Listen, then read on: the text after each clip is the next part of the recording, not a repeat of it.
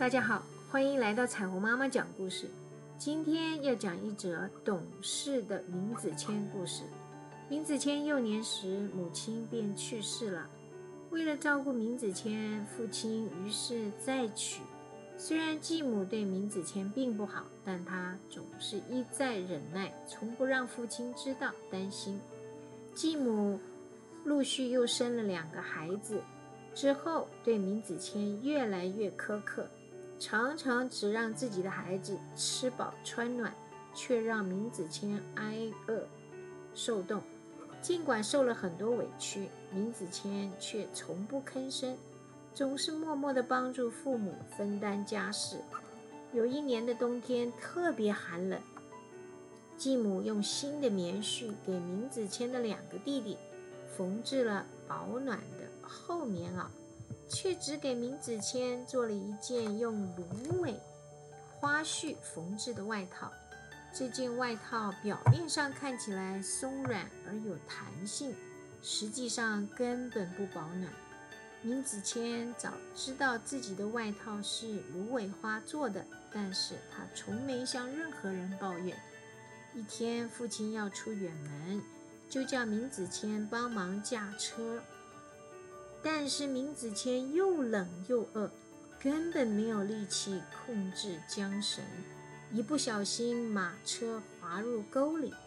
父亲见了，生气地骂道：“你这个好吃懒做的东西，一点儿工作都做不好！”又举起手中的鞭子，用力地抽打明子谦，把棉衣都打破了。明子谦没说什么。捡起掉落的缰绳，继续赶路。可是天气实在太寒冷，他冻得直哆嗦。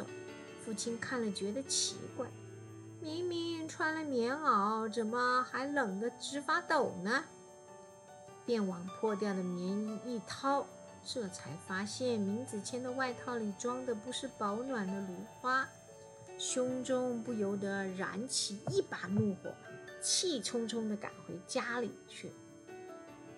到家后，父亲叫来另外两个儿子，发现他们穿的都是保暖的棉袄，更加生气。于是气急败坏的要把继母轰出家门。没想到明子谦却马上跪下来替继母求情。他说：“父亲，千万不要赶走母亲。”母亲在，只有孩儿一人受冻。如果把母亲赶走了，我们兄弟三人就都要挨饿受冻啦。父亲听了，才打消赶走继母的念头。而继母在一旁听到闵子骞不但不记恨，反而帮他求情，感动的热泪盈眶，从此再也不虐待他了。反而把他当做亲生儿子一样对待。今天的故事就说到这里，谢谢各位的收听。